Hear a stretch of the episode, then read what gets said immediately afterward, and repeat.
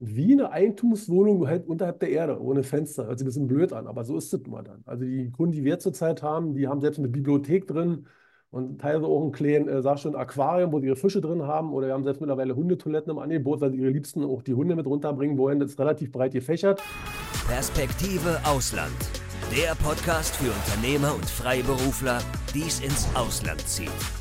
Egal ob Steuerplanung, Auslandsfirmengründung oder Lifestyle-Fragen. Hier geht's jede Woche zur Sache. Und hier sind deine Gastgeber, Daniel Taborek und Sebastian Sauerborn. Wir sprechen ja jede Woche mit interessanten Menschen über interessante Themen, die unsere Mandanten, unsere Zuschauer, Zuhörer interessieren.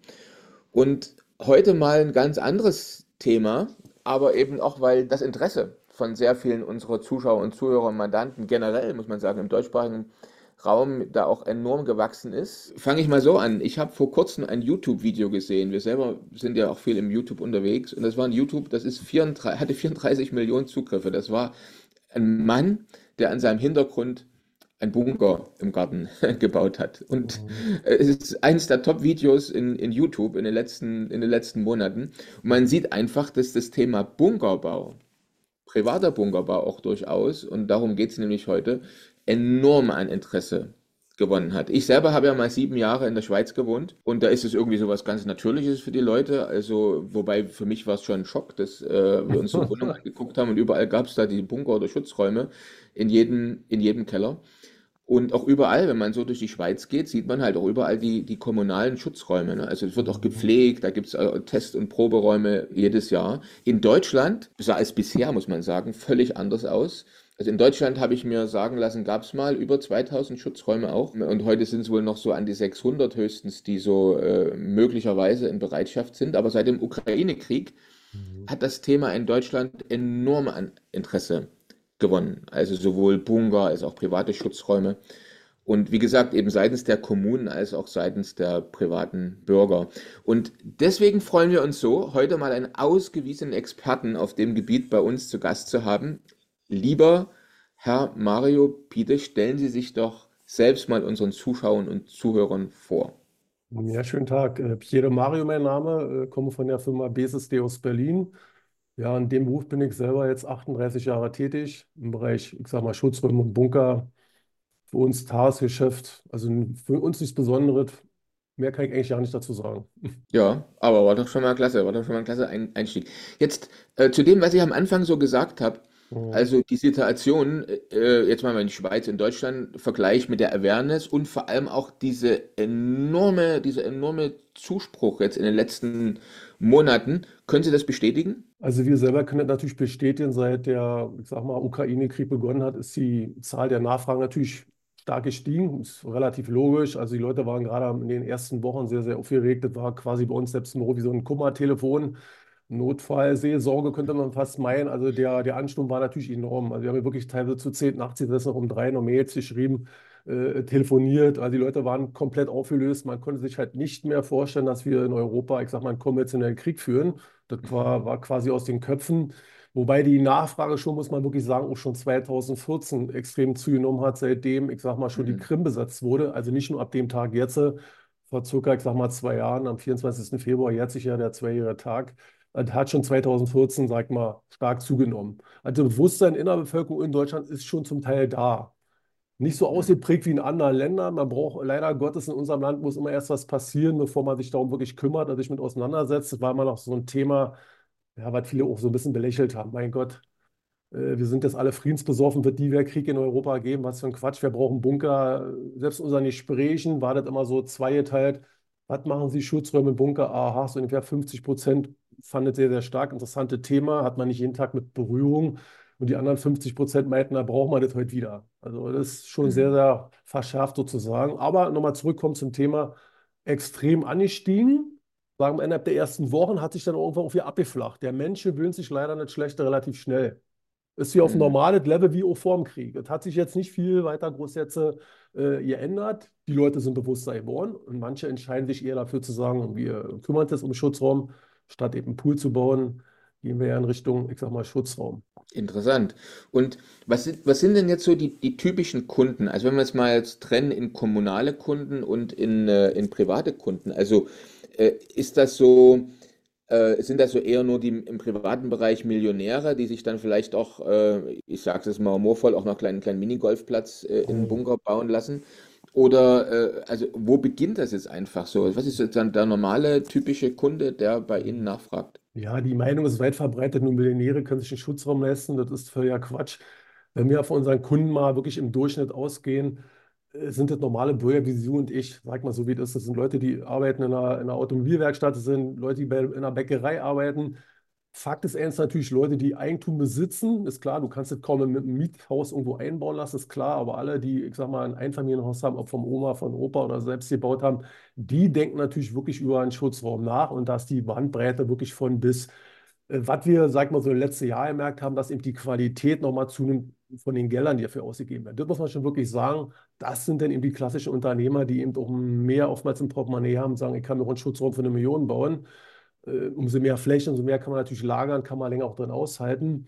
Aber so der klassische Durchschnitt sind normale Leute, die normal arbeiten gehen, also nicht irgendwie abgehoben, wie immer alle denken, überhaupt nicht der Fall. Wir haben sehr viele Leute, die draußen auf dem Land leben. Hauptkundschaft sind Leute wirklich auf dem sogenannten platten Land. In der Stadt hast du natürlich relativ viele Eigentumswohnungen, die äh, beziehen dann andere Sachen wie spezielle Türen den Einbruch und so weiter und Panikräume. Das sind ganz andere Dimensionen. Aber reine Bunkeranlagen sozusagen als Hausschutzraum ist hauptsächlich in ländlichen Gebieten. Und da hast du eben alle bei Handwerker wirklich nochmal wiederholt, querbeet durch die Gesellschaft. Gibt nicht die Superreichen äh, und nur die Superarmen. Nee, nee, ist wirklich die, die wirklich die Mitte macht das.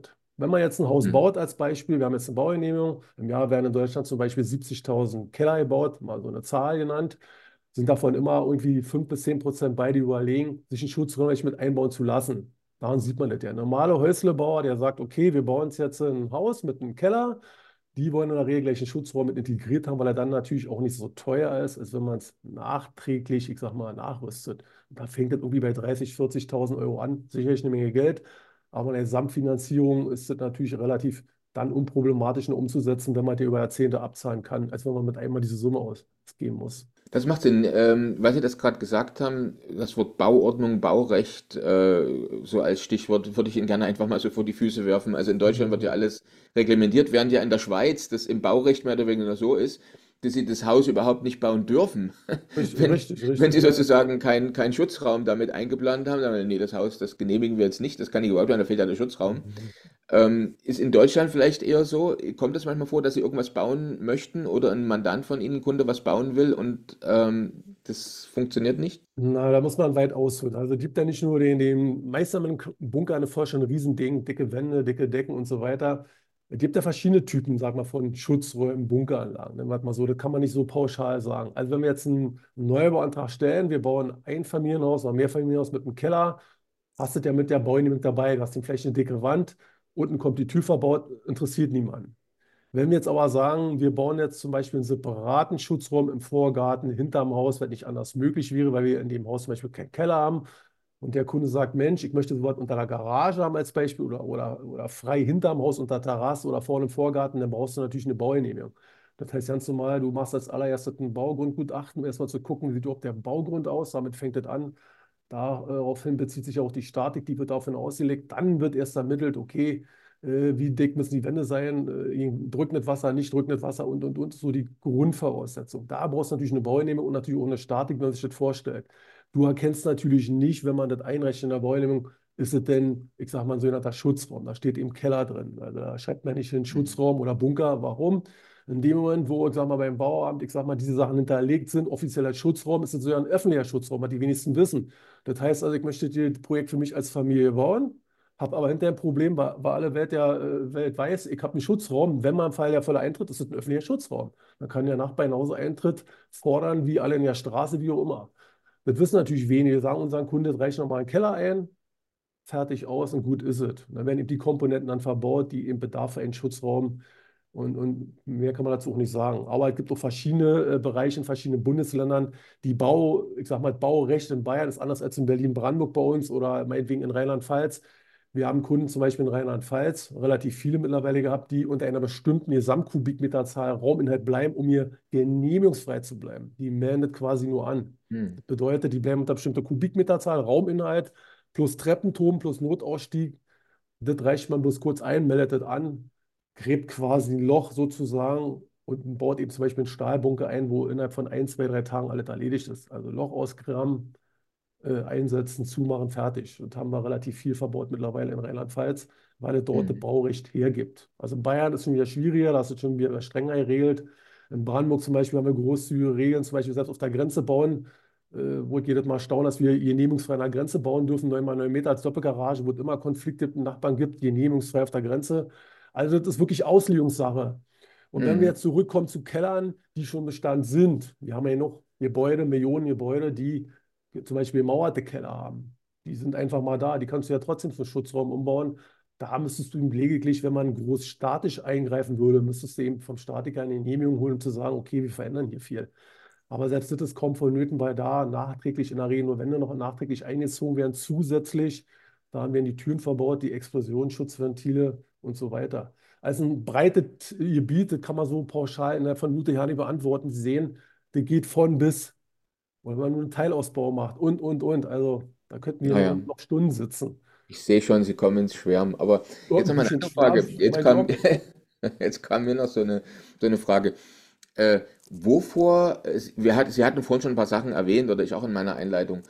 Aber ist es jetzt so, dass die, dass die typischen Kunden jetzt Angst vom, vom Atomkrieg haben oder wie Sie vorhin gesagt haben, der Russe steht vor der Tür, so nach dem Motto, oder Mhm. äh, also was ist denn jetzt eigentlich das, was die Menschen treibt? Ist es nur ein, ein dritter Weltkrieg zum Beispiel, äh, der, äh, wie wie auch immer, wie viel Prozent Wahrscheinlichkeit, äh, mit einer eigentlich eher geringen Wahrscheinlichkeit vielleicht, aber eben doch mit einer Wahrscheinlichkeit zu erwarten sein könnte? Oder was ist es jetzt wirklich, wovor die Menschen sich schützen wollen? Also die wirkliche, ich sag mal, Angst davor ist, ist breit gefächert. Ist nicht nur der Dritte Weltkrieg. Also es ist vielfach so, dass Leute sagen, sie bauen sich einen Hausschutzraum, weil sie Angst haben vor einem Blackout. Kann jeden Tag vor der Tür stehen, das heißt ein großflächiger Stromausfall. Wenn ja drei, vier, fünf Tage, ich sag mal, niemand mehr die Polizei rufen kann und, und niemand mehr kommt, Feuerwehr, wie auch immer, ist natürlich Panik angesagt. Da haben eben viele Leute Angst auch davor, dass das mal eintreten kann, aufgrund der Digitalisierung und das Netz ist immer angreifbarer, wird immer mehr überlastet und und und. Die Gefahr steht am Tag mehrmals. Also nehmen wir mal ein Beispiel.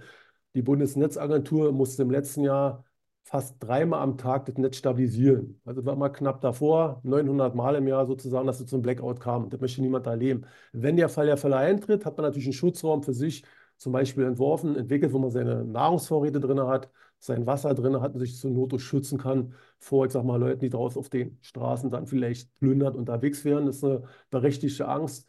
Dann eben große Thema so, äh, Kriminalität, ganz klar. Und man macht es heutzutage so bei vielen, die sagen, wenn ich mir einen Hausschutzraum baue, dann äh, deckt der viele Sachen ab. Also nicht nur den sogenannten Krieg, da komme ich am Ende zu, ob konventionell oder atomar, sondern wirklich erstmal die breite Angst vor wirklich Kriminalität, um Sachen wegzuschließen, die Familie sozusagen Sicherheit zu bringen. Aber auch ein großes Thema ist mittlerweile auch Migration, weil niemand weiß, wie viel, ich sag mal, wirklich Millionen Menschen noch, ich sag mal, nach Europa flüchten werden, egal aus welchen Ländern der Welt. Es ist zunehmender Druck in der Gesellschaft. Diese Angst spürt man auch. Äh, zum Krieg jetzt zu kommen, ja, klar, viele sagen, kann ich mich vom Dritten Weltkrieg schützen, atomar. Also der sogenannte Hausschutzraum in der Bauordnung, Baurecht bedeutet eigentlich immer, der ist atomar sozusagen sicher. Der hat eben Grund, ich sag mal, Statik, Grundprinzipien von der Wanddecke, Deckendecke plus Filtertechnik, das ist mal wie so ein Basic-Element. Äh, Das sind aber die wenigsten. Viele sagen, okay, wenn ich mich dort selbst ein paar Wochen drin flüchten kann, was ist danach, wenn ich rauskomme und der Krieg ist beendet? Bleiben wir jetzt beim atomaren Krieg. In der ist dann vorbei, wenn es einen Großflächen-Atomschlag gibt. Also das, das äh, ja, lockt einige Leute doch dazu zu sagen, schaffen einen Ho- äh, Hausschutzraum an, aber auch der konventionelle Krieg, zu sagen, ähnlich jetzt wie leider in, in der Ukraine ist, zu sagen, wenn jetzt ein konventioneller Krieg in Europa, Mitteleuropa stattfinden würde, könnte ich mich in meinem Schutzraum so weit zurückziehen, während draußen meinetwegen, ich sage mal, militärische Kriegshandlungen, ich sage mal, stattfinden. Einfach der normale Basisschutz. Also der dritte Weltkrieg ist ein großes Thema, ja, aber da ist man sich bewusst zu sagen, wenn man den langfristig überleben möchte, sind das dann doch finanziell andere Dimensionen teilweise, wo du sagst, da musst du eben große Lagerflächen haben für Nahrung, äh, Wasservorräte, vielleicht noch einen Tiefbrunnen. Also das, das ufert ja dann quasi aus. Und das könnte ich am Ende dann doch nur einen Großteil der Leute leisten, die doch finanziell stemmen können. Aber nichtsdestotrotz, der normale klassische Hausschutzraum, egal wie groß oder klein er ist, hält rein von der Konstruktion der Sache stand. Und wenn wir sagen, wir haben zum Beispiel auch Wasser dort drin und Nahrungsmittel für zwei, drei Wochen oder vier Wochen, ist es kein Problem, dort die Zeit zu überbrücken, zu überleben. Also das ist jetzt nicht technisch, ist heutzutage kein Problem.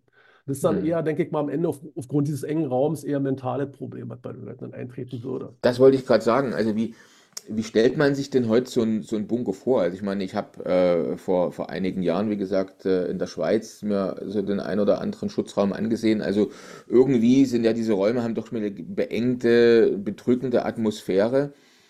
Äh, kann man da was machen? Und äh, empfehlen Sie jetzt auch, was ich ganz wichtig finde, Sie hatten vorhin ja gerade erwähnt, äh, was nützt mir der, der Schutzraum, wenn ich da reinrenne, zu, äh, zumache und dann äh, habe ich da weder Toilettenpapier noch Wasser. Das heißt, ich verhungere oder äh, äh, werd, werd krank da drin aus anderen Gründen. Also sprich, der reine Besitz des Raums, die Existenz des Schutzraums alleine, damit ist ja noch nicht getan. Und da ist meine Frage, bieten Sie dir dann auch den, äh, den, den Kunden dann noch darüber hinausgehende Beratung und Dienstleistung an? Oder setzen Sie, wie Sie vorhin gesagt haben, Loch in den Garten, Schutzraum reinsetzen, Erde drüber und dann Schlüssel oder was auch immer, Schlüsselübergabe? Also wie kann man sich das vorstellen, ne?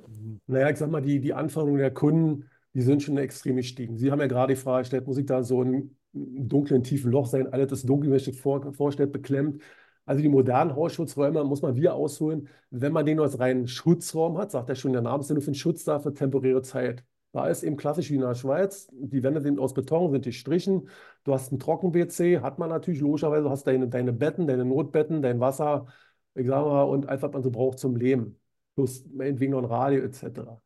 Wenn man sagt, okay, ich möchte mich dort länger aufhalten, dann geht das schon in die nächste Stufe. Wir sind mittlerweile wirklich so ein Vollsortiment, da wo die Leute auch beraten, okay, das fängt schon bei der Farbpsychologie an.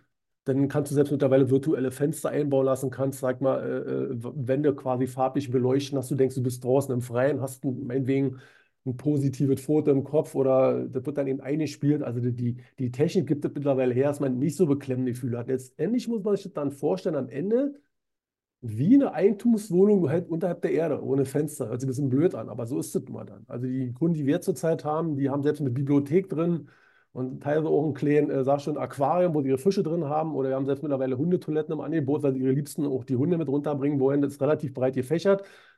Du lebst quasi unterhalb der Erde in der Regel und hast aber das Aussehen wie bei Ihnen jetzt in der Wohnung, wie bei mir als Beispiel. Das kann ja jeder Kunde selbst bestimmen. Klar redet zum Teil auch der Portemonnaie, aber es sind immer nicht nur Unsummen, die man ausgeben muss, um sich doch vielleicht in einer gewissen Situation wohler zu fühlen, nicht nur so ängstlich an die Decke zu gucken, denken, oh Gott, ich bin hier im Bunker, wie, wie furchtbar ist das Leben. Also wir haben im Bunker zum Beispiel zwei von oh, Privatleuten, also äh, wirklich Wahnsinn, so schön ist nicht mal mein Haus, muss ich sagen, vom Fliesenbelag angefangen und, und, und. Also da ist schon eine Menge möglich. Also man braucht nicht mehr so eine Angst haben, es sieht alles kalt und grau aus. Aber nochmal, der normale Hausschutzraum, wenn man den im Keller haben, wird ja in der Regel genutzt mehrfach. Das heißt entweder als Hobbyraum oder ich lagere da Vorräte ein oder habe meine Tischtennisplatte, wie auch immer. Und nur Leute, die sagen, ja, wenn der Fall der Fälle eintritt, möchte ich da drin auch fließend Wasser haben, die lassen sich natürlich auch einen Tiefbrunnen bohren, haben auch ein Wasserklosett drin mit dem passenden Abwasser. Äh, sind natürlich dann andere Kostenfragen. Auch Notstrom ist ein großes Thema. Wie lange kommt mit Strom aus? Das ist einer der Hauptthemen. Wie lange halt so eine Filteranlage, wenn ich die in Filterbetrieb setze. Also wir haben einen Kunden, die sagt, möchte da zwei, drei Jahre bleiben. Dann muss natürlich dementsprechend Filteranlagen in Reihe schalten. Also heißt es üblich, wie, wie ich schon mal zu Ihnen sagte, lieber haben als brauchen. Also Mhm. keiner möchte natürlich mehrere Jahre unterhalb der Erde irgendwo zubringen, aber wenn Messgeräte aussagen, die gibt es eben zu kaufen, wie sieht es draußen aus, kann man quasi raustreten, ist die Luft sozusagen rein, wie auch man immer das bezeichnen mag, dann ist man da eben vorbereitet äh, für seine Anlage in, intern sozusagen, aber natürlich auch extern. Also mittlerweile ist es auch schon so, dass wir Kunden haben, wo es auch so ist, dass ähm, spezielle Räume sind, wo Drohnen selbst starten, sagt man Gebiet, ich sag mal, überwachen zu gucken, was ist draußen los. B, haben die natürlich Messsensoren, um zu sagen, haben wir eine, ich sag mal, eine chemische Belastung, biologische, äh, wie gesagt, oder nukleare Belastung, das ist heutzutage schon technisch möglich, aber wie gesagt, das sind dann auch Dimensionen, das bezahlen meist dann doch eher Leute, die eben das Portemonnaie dafür haben. Mhm. Das kann ich mir gut vorstellen. Ja, ich stelle mir das gerade vor. Also ähm, nehmen wir mal eine Familie mit, sagen wir mal, zwei Kindern. Wie groß äh, berechnet man jetzt so eine Fläche? Wie kann ich mir das vorstellen? Also eine vierköpfige Familie, zwei, zwei Erwachsene, Zwei Kinder. zwei, also ein kleines und ein jugendliches Kind. Also was braucht man da für eine Fläche ungefähr? Ja, so, die, so der Klassiker. Also wirklich Familie zu viert.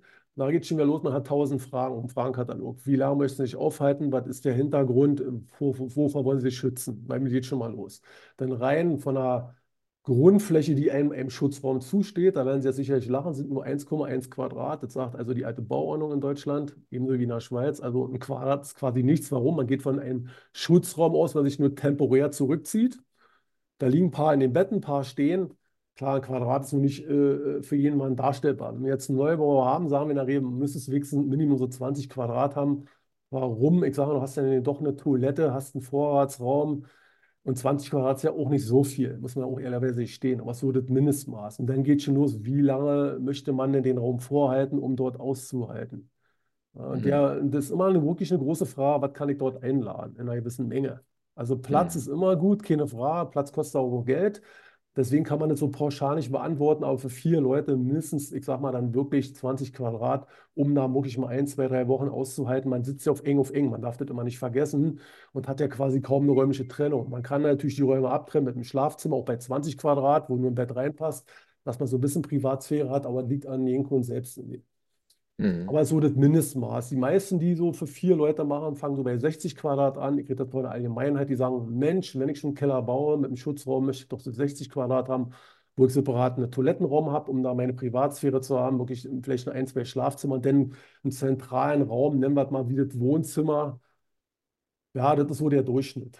Größer ist immer besser, aber wie gesagt, das ist ja auch mal mit finanziellen äh, Sachen verbunden. Mhm. Verstehe. Jetzt ähm, stelle ich mir so vor, ich bin jetzt so mit Ihnen im Beratungsgespräch und ähm, wie läuft das ab? Wie lange dauert sowas? Also wenn ich jetzt als Kunde zu Ihnen komme und mich dafür interessiere, äh, läuft das über Zoom? Besuchen Sie die Leute vor Ort oder, oder wie, wie passiert denn sowas? Das ist auch sehr verschieden. Also man muss immer, viele fragen immer, wie, wie kommt die Kundschaft zu uns? Also man mag es gar nicht glauben, aber Internet ist wirklich ein großer Faktor. Also die Leute gucken bei uns auf der Seite oder bei anderen Leuten eben, die ähnliche Sachen anbieten, melden sich dort dann eben erstmal in der ersten Form meist per Mail oder telefonisch. Dann vereinbart man eben wieder einen Termin vor Ort, je nachdem, wo der dann eben liegt, wie kompliziert. Viele schicken vorab teilweise auch schon ein Video, machen von drin selbst ein Video, dass man sich von, ich sag mal, schon mal eine Ferndiagnose erstellen kann, zum Beispiel bei Bestandskellern. Darum geht es jetzt erstmal. Bleiben mal bei Bestandskellern, Bestandsräumen, wo wir sagen, ja, okay, kann man bauen, kann man nicht bauen. Wenn wir jetzt natürlich einen Neubau haben, ist klar, brauchst du sowieso einen Architekten, Planer, der dorthin fährt, alles aufnimmt und so weiter.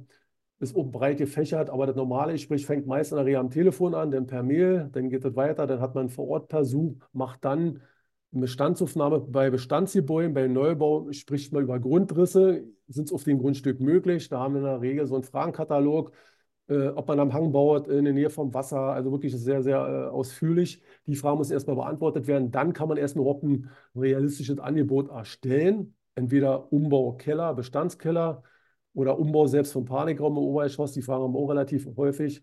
Dann eben Neubaukeller oder einen komplett neuen Bunker, egal wo, passt da hin, im Vorgarten, Hintergarten, haben, haben wieder Gasleitung durchgehen. Das ist relativ kompliziert, aber endet immer mit einem Besuch vor Ort, logischerweise mit dem Kunden, die Sachen abzusprechen, um zu sagen, okay, so reichen wir meinetwegen auch die Baugenehmigung ein, ja, okay.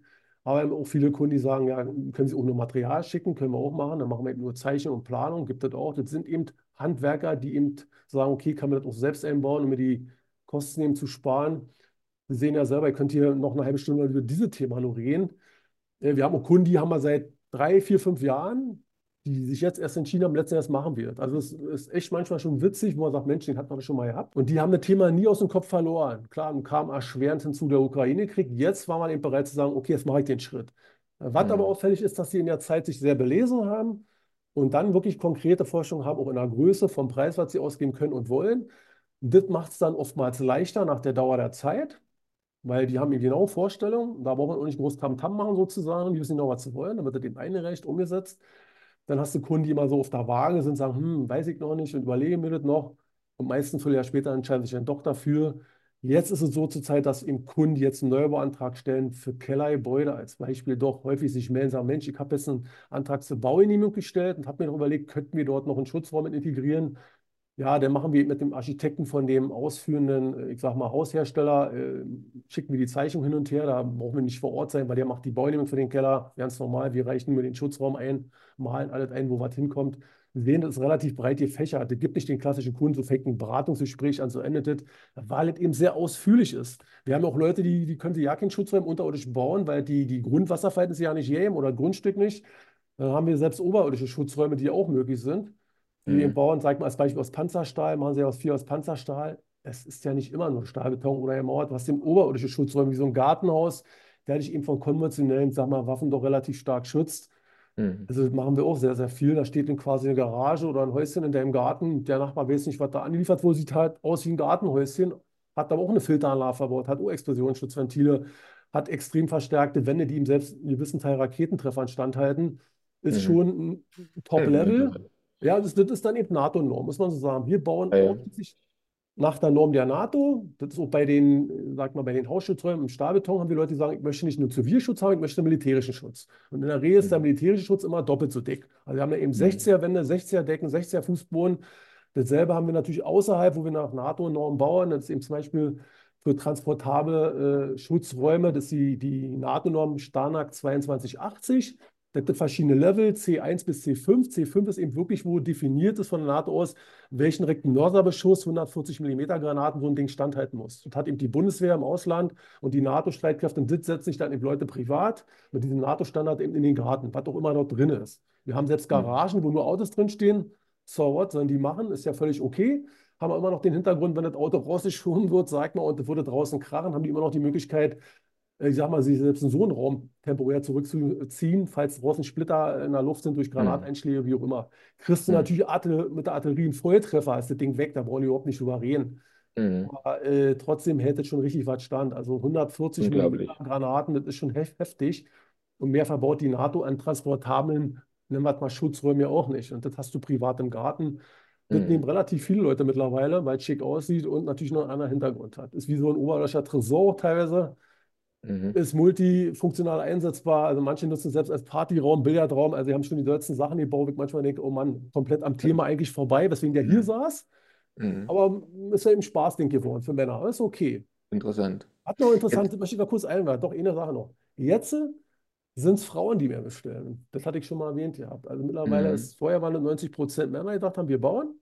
Und jetzt kippt es total. Es sind mehr 90 Prozent Frauen, die in dem Haushalt eben sagen, wir machen das jetzt, wir bestellen jetzt einen Schutzraum. Das hat sich extrem gedreht, alleine von der Mentalität. Das ist wirklich verrückt geworden. Ja. Die denken in erster Linie natürlich an die Kinder. Der Mann ist oftmals auf Geschäftsreise, wie auch immer, die wollen Schutzraum haben. Also da hat sich auch ein Bewusstsein auch geändert innerhalb äh, der Familie. Hm. Sehr interessant. Ähm, wie ist denn das? Ähm, wie viel Prozent der Kunden ungefähr äh, haben Sie denn in Deutschland und wie viel im Ausland? Wie kann man sich das vorstellen? Also wir haben ja jetzt bei uns im, also unsere Mandanten jetzt zum Beispiel sind ja sehr viele Deutsche, die jetzt ins Ausland ausgewandert zum Beispiel sind. Mhm. Und äh, die, die in Deutschland sind, sind vielleicht diejenigen, die sich gerade noch überlegen, wann gehe ich dann doch ins Ausland. Aber wie, wie sieht denn das aus? Also wie viel bauen Sie und sind Sie aktiv im Ausland auch? Äh, gerade für unsere Zuschauer bestimmt sehr interessant jetzt gerade. Na, ich sag mal, bis jetzt waren jetzt immer so im Prinzip 80 Prozent in Deutschland, ich sag mal, oder sagen wir so im deutschsprachigen Raum, da zählt für mich natürlich Österreich und auch die Schweiz dazu. Aber jetzt, äh, sag ich mal, wird sich in den nächsten Jahren, denke ich mal, drehen. Wir werden, ich würde mal sagen, 30 Prozent noch in Deutschland machen, 70 Prozent im Ausland, im nicht-europäischen Ausland. Also da haben wir extreme Nachfragen, weil dort, ich sag mal, die Sensibilität für so einen Krieg noch größer ist als bei uns mittlerweile in Europa trotzdem mit hier auch brodelt, müssen wir ehrlicherweise sagen. Aber wir sehen 70 Prozent unseres Auslandsgeschäfts wirklich äh, in den nächsten Jahren mehr im Ausland. Man sieht so anhand auch der Umsätze. Also, mhm. wenn jetzt jemand bestellt für 100.000, wir stellen die dort meinetwegen, wie jetzt in Baufarm, für mehrere Millionen. Das ist eben der Unterschied, weil da teilweise auch mehr Geld vorhanden ist. Teilweise sind es auch deutsche Unternehmer, die im Ausland jetzt schon leben und sagen, ich möchte mir einen Schutzraum hier errichten. Das ist dann natürlich ein Riesenteil in einer Regel. Mhm. Also, das wird sich bei uns nächsten Jahr extrem nochmal wandeln, mehr noch in den sogenannten Export- weil wir auch Auslandsvertretungen haben und nicht nur, ich sage nur in Anführungsstrichen Europa. Hm, verstehe. Interessant. Jetzt ähm, stelle ich mir so vor, ich hätte jetzt, äh, ich wäre jetzt, äh, bin, überleg, bin am überlegen, Ihr Kunde zu werden, äh, habe Ihnen jetzt so gesagt, okay, das ist meine Situation, das ist das, was ich für Verantwortung habe. Das ist die Größe, die ich mir vorstelle. Dann kommt irgendwo unten ein Preis zustande. Und dann wird mir vielleicht so bewusst, damit mir diese Investition was nützt, im Ernstfall muss ich natürlich auch zu Hause sein, zufällig, in dem Moment. So, das heißt, das darf man auch immer nie vergessen, dass ich jetzt, sagen wir mal, eine gewisse Investition habe Ja, ja, richtig. Und das kann ich mit Ihnen zusammen, also Sie, ich gebe mein Bestes in, in, in, in in meinen Ideen, wie ich das Ganze vorbereite, Sie geben Ihr Bestes und dann bin ich aber da gerade zu weit weg von zu Hause. was sagen Sie mir jetzt als Kunde? Also würde mich interessieren, äh, wie Sie mich jetzt beruhigen, sagen, nee, nee, äh, es ist, so, also versuchen Sie mal. Also ich kann Sie als Kunde ja nicht beruhigen, weil äh, das Thema Zeit ist immer das Entscheidende. Also Hm, erstmal muss der Kunde selber wissen, ob er generell darüber nachdenkt. Zweitens ist ja, natürlich wichtig Zeit. Also wenn wir jetzt mal wirklich von, ich sag mal, konventionellen Waffen ausgehen, weiß man, der Krieg ist in, in Europa und kann ich mich vorbereiten. Schlimmer sind natürlich die Sachen, auf die Sie ansprechen. Ich sag mal, irgendwelche Interkontinentalraketen, die innerhalb von wenigen Minuten jede, jeden Ort des Festlands weltweit erreicht. Dann ist wie so der Drops gelutscht. Entweder du bist gerade wirklich in der Nähe von deinem Objekt, wo du investiert hast, eine Menge hm, Geld, um den wirklich dann auch zu nutzen. Oder du hast, ich sag's mal so, wie du hast Pech gehabt. Das ist dann halt so. Also wir haben viele Kunden, die haben verschiedene Standorte, aber auch mittlerweile, äh, bieten selbst andere Sachen an, wird jetzt mal so kurz ein bisschen so darzustellen. Wir machen jetzt zum Beispiel einen großen Bunker in einer deutschen Großstadt, so viel kann ich sagen, da gehen 1300 Leute rein. Und die werden eben auch vermarktet, eben äh, privat sozusagen, entweder in der Vermietung und Verkauf. Ist nur, damit fängt es an. Das machen wir zum Beispiel in der ganz Deutschland. In allen großen Städten, wo ein großer Flughafen in der Nähe ist, ob das jetzt Köln ist oder Düsseldorf, Frankfurt am Main, werden diese großen Bunker entstehen, wo Leute, ich sag mal, sich temporär einmieten, kaufen können, wie auch immer. Auch in Berlin natürlich, bei uns hier vor der Haustür ähnlich. so eine Art Airbnb, Airbnb-Bunker dann oder sowas. das wäre auch nochmal eine Geschäftsidee. Ja, das ist aber wirklich so, bei diesen Leuten, die haben eben den Vorteil, die bei uns dann im Kunden sind, die kommen zurück ja zum Hm, Thema, keine Sorge, dass die von uns natürlich dann äh, auf den aktuellen Stand gebracht werden, von der Sicherheitsauswertung, was ist momentan in der Welt los? Es gibt schon spezielle Algorithmen, Programme, die jeden Tag alle durchleuchten, wie sieht die Weltsituation aus, ähnlich wie beim Militär. So eine Strategie verfolgen wir auch. Unsere Kunden, die dann sagen, okay, wie sicher kann ich sein, kannst du dir nie sicher sein, gibt keinen hundertprozentigen Schutz. Wie wahrscheinlich kann ich aber in meinem Fluchtort sein, wenn man schon die gewissen Signale und, und, und Zeichen deutet? Wenn es sich immer weiter hochschaukelt, nehmen wir mal die Kuba-Krise und zum Beispiel jetzt, dann sollte man sich schon möglichst irgendwie in der Nähe von seinem Heimatort oder wenn man seinen Schutzraum hat, irgendwo möglichst aufhalten. Hat man nicht die Möglichkeiten, ja, dann ist es halt so. Da müsste man sich eben gucken, gibt es öffentliche Schutzräume, die sehr, sehr rar gesät sind in Deutschland, fast gar nicht mehr existieren, da hast du kaum eigentlich eine Chance. Oder eben du bist in so einem Verbund wie bei uns, wo du sagen kannst, du kannst eben auf, sagen wir mal, 10, 20 Standorte zurückgreifen, weil du eben meinetwegen äh, ein Geschäftsreisender bist, sagst, ich bin morgen dort, mal morgen da, mal da, dann hast du die Möglichkeit, äh, äh, Schutzräume aufzusuchen, die in deiner Nähe sind. Aber wie gesagt, innerhalb von acht Minuten es oftmals logischerweise sehr schwierig, weil du bist im Stau, ist Verkehr, wie willst du da noch hinkommen? Aber die Frage kann ich auch niemanden nehmen als, als, als kritische Frage. Das ist halt einfach so. Am besten ist klar, du bist in der Nähe von deinem Schutzraum, um das zu überleben. Aber es muss ja mal nicht nur wirklich der, der, der, der Atomschlag sein. Sei ja mal ehrlich, es kann auch selbst passieren, wir haben ein Kraftwerksunglück. Belgien in den Atomkraftwerken ist relativ oft, sag ich mal, Störung, nennen wir es mal so. Und dann werden wir in Köln überall Jodtabletten verteilt.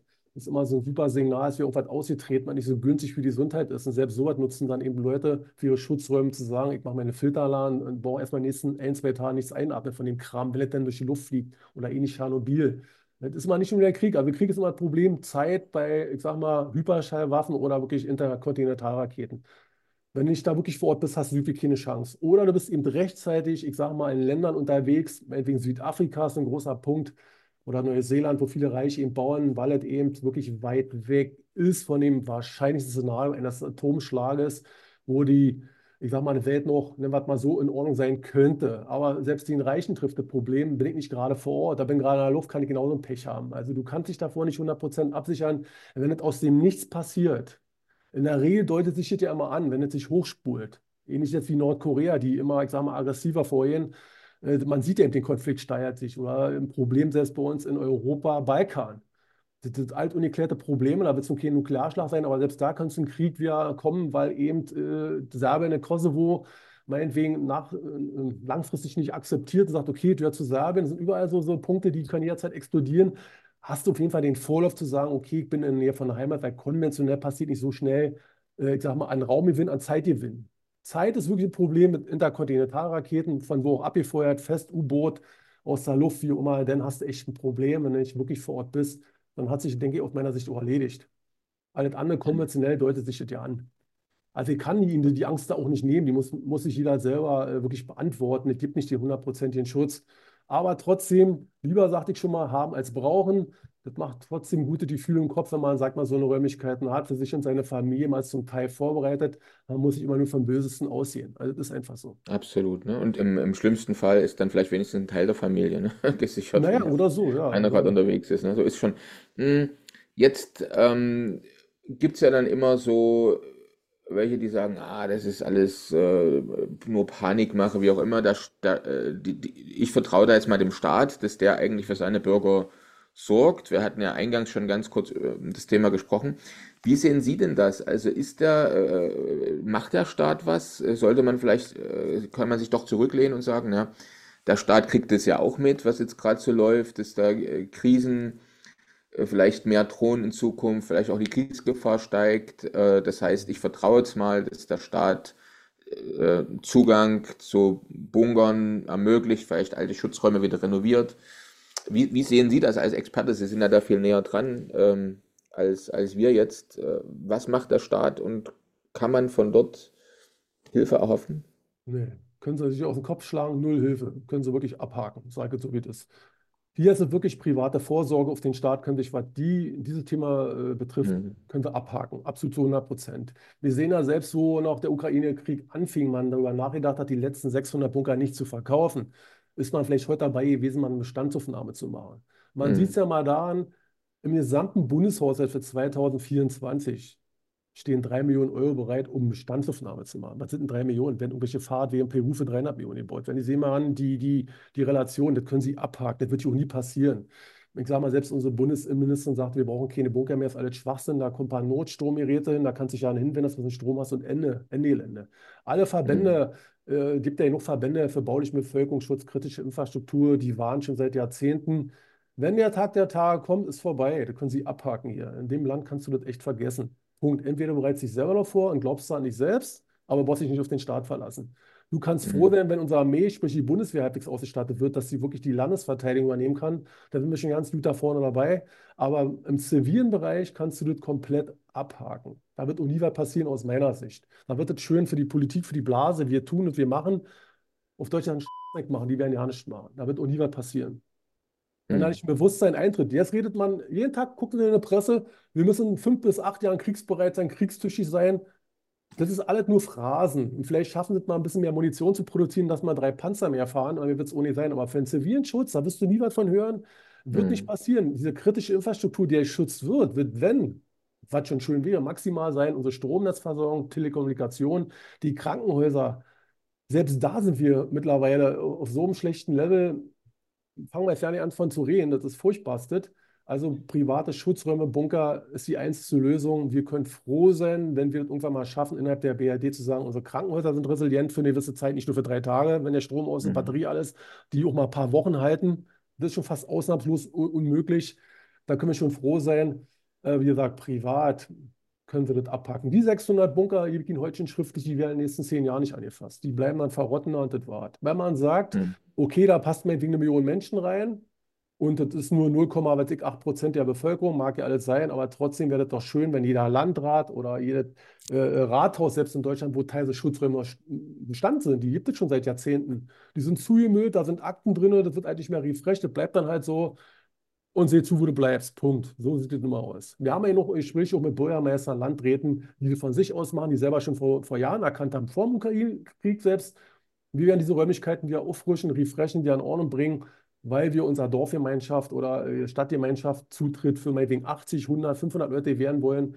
Das ist immer eine private Geschichte, wie sich der Bürgermeister, der Landrat oder äh, meinetwegen auch der Ministerpräsident des eigenen Bundeslandes dafür einsetzt. Das ist ja nur eine private Kiste, wie bei der Freiwilligen Feuerwehr. Wie weit intensiviere ich meine Bemühungen und häng, bleib da dran. Wenn die nicht Mhm. da sind, kein Interesse ist, dann ist da auch null. Absolut, ja. Ja. Nachvollziehbar. Dann, ähm, ja, also entweder selber in die Hand nehmen oder in die Schweiz auswandern oder noch weiter Als weg. Beispiel. Ja, oder nach Ja, Finnland. genau, wie wenn auch man in die. Schweiz auswandert, hat man am schnellsten Zugang wahrscheinlich dann zum, zum, zum Schutzraum oder man nimmt es halt selbst in die Hand und wird bei Ihnen Richtig. Kunde. Jetzt habe ich noch mal eine ganz andere Frage und zwar, also ich bin ja auch Vater. Mhm. Äh, gut, meine, meine zwei Töchter sind jetzt ähm, natürlich sind schon mit, mittlerweile verheiratet, aber ich stelle mir gerade so vor, äh, wie es war, als sie noch klein waren. Und ich stelle mir jetzt vor, ich wäre mit meinen zwei Töchtern, also alleine schon drei Tage die Vorstellung, geschweige denn länger, in so einem, in so einem Schutzraum. Ne? Also ich meine, es gibt ja auch gewisse psychologische Herausforderungen, wenn man halt den Bunker dann nutzt und man muss sich wahrscheinlich, denke ich, auch immens äh, Gedanken machen vorher, wie verbringe ich dann meine Zeit da, da der Hund? Also was mache ich denn da? Richtig. Und meine Frage ist einfach, ob Sie, gehört sowas auch zu Ihrem Programm? Also schaffen Sie da bei Ihren Kunden auch die gewisse Awareness, also dass Sie sagen, also Sie hatten ja vor uns gesagt, ähm, also Wasser braucht man, Nahrung braucht man, ein Radio, mhm. aber man braucht ja vielleicht noch ein paar andere Dinge da unten drin. Übrigens vielleicht nicht nur dafür, für die Kinder zu beschäftigen. Also vielleicht können wir noch mal ganz kurz ein paar Dinge erwähnen, die zur Ausstattung jetzt aus Ihrer Erfahrung gehören sollten, außer dem Wasser, der Nahrung, Toilettenpapier mhm. äh, und dem Radio. Mhm.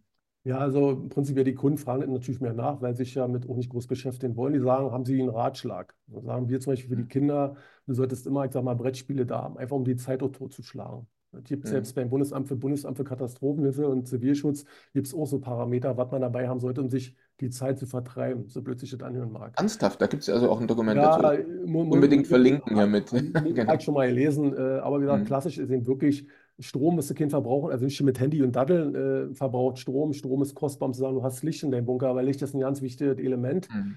damit eben, ich sag mal, die Notbatterien, Notstromaggregate nicht überlastet werden. Also Brettspiele, so das A und O. Und alles, was man mit Kindern, ich sag mal, mit der Hand macht, ob das jetzt ein Würfel ist oder äh, Lego-Bausteine, einfach um die Zeit so zu schlagen. Da heißt es wirklich Bücher lesen für Erwachsene. Ansonsten Notfallausstattung ist immer auch wirklich so ein Notfallrucksack haben wir. Wir haben selbst so eine hört sich ein bisschen verstörend an, auch normale Gasmasken da für Kinder, für Erwachsene, wenn draußen immer noch Verunreinigungen sind. Wir haben selbst Kunden, die wollen Schutzanzüge haben. Wir haben selbst Kunden, die haben Schusswesten drin, falls draußen der Bär steppt sozusagen. Das ist so, so die Grundausstattung, was viele immer mehr abfragen, bis zur Nahrung, äh, vegane Nahrung, Langzeitnahrung für 10, 20, 30 Jahre. Das wird eben so, so ein Grundpackage, aber um die Zeit, ich sag mal, zu überbrücken, ja, da muss natürlich irgendwo mental stark sein, da müssen die Familien untereinander viel mehr mit Zeit miteinander verbringen, als das heute alle tun. Heute sitzen sie an ihrem Pad oder am Handy, spielen, keiner redet miteinander. So, dann treffen die auf immer in dem Raum aufeinander und wissen mit sich ja nicht anzufangen. Da wirst du das erste Mal Konflikte sehen, dass die Familie wie zu Weihnachten miteinander erstmal wieder redet überhaupt. Man muss, mhm. muss davon wirklich aussehen, wir müssen miteinander uns jetzt wieder gegenübersetzen, miteinander reden, kommunizieren. Das fällt schon vielen schwer. Also da kann ich ohne die 100% den Tipps geben, aber wirklich alles, was so um Lesen rumgeht, wirklich Brettspiele, das ist so einer Klassiker, die wir haben bei uns in allen großen Schutzanlagen, wo Bibliotheken drin sind, um einfach sich, sag ich mal, so ein bisschen so einen Freiraum zu schaffen, aber trotzdem miteinander zu kommunizieren wie in einem Wohnzimmer. Was hat man so im mhm. Wohnzimmer? Okay, in der Regel sind das irgendwelche Spiele, um die Zeit totzuschlagen. Mhm. Oder wie beschäftigt man die Kinder? Nicht nur mit einem iPad, sondern eben klassisch mal was bauen, wie auch immer. Sind die natürlich älter, haben die eigenen Interessen? Ja, da weiß ich nicht, wenn mhm. man 13, 14 ist, was ich da meiner Tochter erzähle, was die gerne hätte im Schutzraum wir sind ja auch nicht allwissend, aber das muss auch jede Familie selber für sich mhm. feststellen. Ja, wo sind die Interessen meiner Kinder oder meiner mhm. Oma, meines Opas? Was würde der gerne haben? Sind ja mal nicht nur die Kinder. Mancher sagt, oh, ich möchte meinen Nachbarn nicht umbringen, unterbringen, wie auch immer. Also kann ich so ja nicht beantworten, aber prinzipiell Brettspiele, alles, was damit so zu tun hat, um die Zeit totzuschlagen, im wahrsten Sinne des Wortes, äh, mhm. ist immer ratsam dabei zu haben. Interessant, ja. Gut, dass wir darüber auch noch gesprochen haben. Ja. Dann ähm, habe ich noch zwei Fragen zum Schluss äh, lieber Herr Pieter. Und zwar, welche Entwicklung erwarten Sie denn in Zukunft im Bereich des Bunkerbaus? Also wenn wir jetzt mal so ein paar Jahre in die Zukunft blicken von heute. Äh, auf unser Land bezogen, Europa allgemein, muss man jetzt schon eingehen. Ja, wie geht's, also wie geht es weiter? Wird es, äh, sehen Sie, dass das Interesse eher nach unten geht, dass es nach oben steigt? Oder was, was passiert? Vielleicht auch ändert sich irgendwas im, im Bereich des Bunkerbaus oder ja, wie, wie, sehen, wie, wie schauen Sie in die Zukunft? Also in den ganzen NATO-Mitgliedsländern steigt das extrem an in den nächsten Jahrzehnten, würde ich behaupten. In Deutschland, unsere Bevölkerung, ja, die ist halt nicht so ängstlich. Da wird es auf einem gewissen Level verharren, nennen wir es mal so. Äh, wo extrem viel gebaut wird, ist eben wirklich, sag ich mal, im Nahen Osten. Da ist es eben kritische Infrastruktur. Wenn dort ein Krankenhaus gebaut wird, eine Schule, haben die gleich Schutzräume mit drin. Ähnlich wie in Israel. Also ich sage mal, da wird die nächsten Jahre nochmal einen extremen Boom nach oben gehen, dass jedes Gebäude, U-Bahn-Schächte mit großen Toren geschützt werden, um dann große Bunker zu haben, Schutzräume. Da wird es zum Tagesgeschäft gehören, ähnlich wie in Finnland, ähnlich wie in der Schweiz.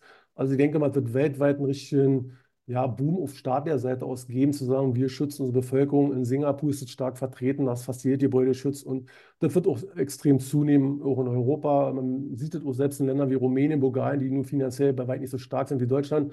Da ist das Bewusstsein viel, viel größer, dicht an der Ukraine zu sein. Da gibt es richtig große Bauprogramme staatlicherseits. Also da wird richtig was passieren. Auch Polen ganz extremst zur Grenze zu äh, Ukraine, die bauen staatlicher Seite aus plus privat. Das wird schon wirklich zunehmen. Für Deutschland, ja, mag ich mir jetzt kein Urteil erlauben. Ich denke, wird das eher verharren auf dem Level.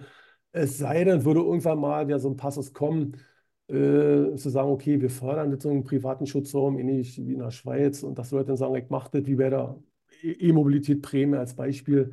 Oder die sagen, gibt eine Schutzraumpflicht, wird es nie geben, hier denke ich nicht. Aber die Leute sehen ja hinter Fernsehen, oder gestern Abend war das auch wieder mit Herrn Trump, der gesagt hat, okay, wer seine Rechnung nicht bezahlt, sprich NATO-Mitgliedstaaten ihr 2% Ziel nicht erreichen, die beschützt da nicht. Ich sollte Leute sich wirklich ernst nehmen. Also heißt es nach wie vor, muss sich privat schützen, staatlicher Seite aus sehe eher schwarz. Aber weltweit gesehen wird extrem zunehmen. Auch große, mhm. auch große Schutzbunker zu bauen, wo wirklich ein gewisser Teil von der Bevölkerung reingeht. 1000 Plätze, 2000, 3000 Plätze. Die werden aber in der Regel so gebaut, dass sie multifunktional sind. Das heißt also, ähnlich wie in Finnland, oben einen Sportplatz, unten hat eine Tennishalle. Die sind eben so vorbereitet, rein baulich, dass alle äh, Bestand erfüllen eines großen Bunkers, Schutzraums aber wird zu 90 Prozent im zivilen Bereich eben genutzt für was auch immer, Kindergarten, Schulen etc. Das ist Stand. In allen anderen Ländern wird es so kommen und sind ja auch schon dabei. Bei dem, was Sie jetzt gerade gesagt haben, stellt sich dann natürlich die Frage nach der Triage. Ne? Das heißt, äh, es wird ja nie für alle reichen. Ne? Also da ja. fragt man sich dann, wie wird denn das äh, äh, wie ist denn da so ein, ein Mitglied pro Familie oder, oder wie muss man ja, da ja. bestimmte ja. Berufsgruppen oder wie auch immer das dann läuft? Aber das ist ein ganz anderes Thema, denke ich. Das, ne? das ist ein wirklich Triage, ist ein anderes Thema. Das hat man ab und zu mit Leuten, wo man sagen kann, öffentlichen Schutzraum. Ja, da denke ich so, als erster kommt, halt dann als erster, wenn ich dicht dran mhm. bin, bin eher im Schutzraum, einen öffentlichen sozusagen. Dann habe ich den Platz gewonnen sozusagen. Wenn ich der Letzte draußen mhm. vor der Tür bin, die machen zu, dann habe ich halt Pech gehabt. Da kann es auch bitter sein. Die Tochter steht draußen vor, die Eltern sind drin. Das mag ich mir nicht ausmalen, äh, ist auch nicht mein Thema. Ja, nee, ja. ist ein bisschen mein Thema. Ich möchte nicht entscheiden. Genau. Äh, jetzt noch vielleicht so eine letzte Frage. Wenn jetzt einer unserer Zuschauer, Zuhörer sagt, ich will jetzt gerne mehr wissen oder das, das könnte für uns in Frage kommen. Also was raten Sie jetzt jemandem, so in welchen Schritten soll er jetzt das Thema angehen, um zu entscheiden, was er macht für sich selbst. Na, wenn er generell darüber nachdenkt, zu sagen, muss ich ja aus ein bisschen, habe ich ein Bestandsgebäude, damit fängt sie an, das wird relativ leicht erklärt, dann kann er eben uns, ich sage mal uns zum Beispiel oder andere Kollegen äh, anschreiben und sagen, okay, ich möchte ja einen Schutzraum errichten, was ist dort möglich? Wir haben den und den Bestand, ist er Mauer, ist er Stahlbeton, dann kann man relativ zügig dort, ich sage mal, auch äh, weiterkommen, sprich ein Angebot erstellen. Neubau, wenn er jetzt ein, ein, ein Einfamilienhaus baut oder ein Mehrfamilienhaus mit Keller sozusagen, ja, da müsste er sich rechtzeitig melden. Denn nachträglich sind diese Komponenten schwer zu verbauen, gerade in Stahlbeton, wenn Sie rechtzeitig melden zu sagen, könntet ihr hier noch einen Raum abtrennen aus eurer Sicht? Ja, das nächste wäre ein kompletter Neubau, nur als eigenen Bunker, klar, das ist irgendwo immer das Leichteste, ob aus Stahl oder Stahlbeton, wird dann eben, werden eben ganz normal Zeichnungen erstellt, äh, wird ein Angebot erstellt, die auch relativ zügig, man wartet da auch nicht wochenlang, man weiß gleich, kann ich es mir irgendwo leisten oder will ich es mir leisten oder nicht. Das geht relativ schnell und unkompliziert. Also das ist sehr, sehr verschieden, wie gesagt, Bestand, auch wenn wir denkmalgeschützte Objekte haben, haben wir genauso. Darf ich überhaupt eine Wand rausnehmen? Darf ich überhaupt eine Wand zusätzlich äh, äh dort einziehen? Das sind auch so Themen. Muss ich mit der Behörde das absprechen? Hatten wir auch schon mehrmals gehabt. Also, das ist auch sehr, sehr breit. Am besten wirklich erstmal sich melden, am besten per Mail, telefonisch erstmal mitteilen, was hat man so viele Gedanken im Kopf. Wovor möchte ich mich denn schützen? Ist es im Obergeschoss, im Untergeschoss? Weil, wie gesagt, Schutz ist äh, allgegenwärtig. Also, das ist ja ein breites Spektrum. Und dann kann man jetzt schon eingrenzen, wo es hingeht. Und dann kann man auch die, die Fragen diesen Leuten stellen, sprich die Fragenkataloge, wo man praktisch einen Haken reinmacht, ausfüllt, was man so denkt, dann hat man schon eine Vorauswahl und dann kriegt der Kunde relativ zügig auch eine Antwort dazu, wie wir das sehen als BSSD. Okay. Ja. ja. Dann werden wir gerne Ihre Kontaktdaten einblenden, damit interessierte Zuschauer, Zuhörer sich direkt an Ihr Unternehmen wenden können. Wird direkt hier unten eingeblendet. Und ich kann nur eins sagen, lieber Herr Biede, vielen Dank. Also war ein sehr interessantes Gespräch und ähm, sind wir mal gespannt, äh, können unsere Zuschauer, Zuhörer nur bitten, alle Fragen, Kommentare gerne auch äh, zu hinterlassen. Also in die Kommentare zu schreiben. Wir leiten das dann weiter oder Sie können es direkt beantworten, auch bei uns auf dem Kanal. Und dann, ja, der Satz, den Sie gesagt haben, den kann ich dann nur nochmal wiederholen. Es ist besser, sowas zu haben, als zu brauchen. Hoffen wir alle, dass wir es nie brauchen. Genau, richtig. Aber auf alle Fälle fühlt sich eben der eine oder andere viel besser, wenn er es hat. Richtig. Ist nicht für jeden was, aber ein Großteil der Bevölkerung fühlt sich damit einfach besser. Ja. So ist es. Okay, genau. alles klar. Dann kann ich nur sagen. Bist du Unternehmer, Freiberufler oder Investor? Zieht es dich schon lange ins Ausland? Mach heute den ersten konkreten Schritt in eine Zukunft mit mehr Geld und mehr Freiheit. Buche ein Beratungsgespräch mit Sebastian und seinen Kollegen. Unsere Kanzlei unterstützt Mandanten wie dich dabei, deine Steuerlast legal zu reduzieren, Vermögen aufzubauen und zu schützen und deine persönliche Freiheit zu maximieren.